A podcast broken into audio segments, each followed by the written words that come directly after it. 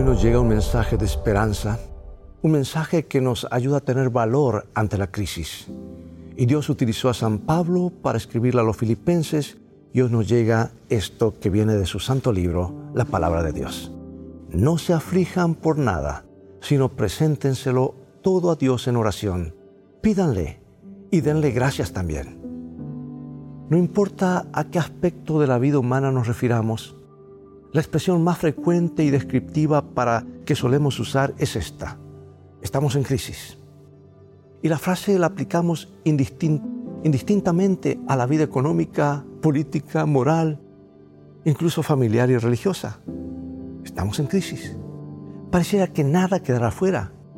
Todos los órdenes de la vida están afectados por esta agobiante realidad en la que se mezclan la inseguridad, el peligro, la inestabilidad, y la constante disconformidad. Frente a una crisis tan generalizada, es de extrañar que haya tanta gente presa de frustración, desencanto, vacío y depresión. ¿Podría extrañarnos ver a tantos seres aburridos, decepcionados y vencidos? Y mientras muchísimos se quejan porque el dinero no les alcanza, quizás olvidan que su mayor necesidad yace en su corazón más que en el bolsillo, más que en la cuenta del banco. La simple experiencia de vivir se está haciendo cada vez más complicada. La carga de la vida se torna cada día más pesada para todos. Y en medio de la lucha diaria, ¿cuántos quedan sin fuerzas? Esto explica por qué el hombre y la mujer de nuestro tiempo recurren tan a menudo a los estimulantes para despertar sus energías o a los sedantes para mitigar sus angustias. Mundo contradictorio es el nuestro, ¿verdad? En el cual volamos con nuestro genio y nuestra ciencia y a la vez nos arrastramos desvalidos sin disfrutar de la vida. Corremos y al mismo tiempo estamos estancados. Nos afanamos por poseer y nos olvidamos de ser.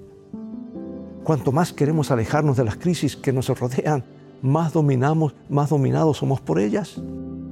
O dicho de otro modo, cuanto más queremos ver el sol, más nubes y sombras se posan sobre nuestra alma. Y para satisfacer este justo anhelo de bienestar, ¿no estaremos necesitando un corazón resistente y fortalecido? ¿No tendríamos que desarrollar una importante dosis de valor para neutralizar el mal y avanzar contra cualquier corriente de descomposición humana? Sí, el mundo de los valientes. Solo los que cultivan la valentía pueden ganar la carrera de la vida.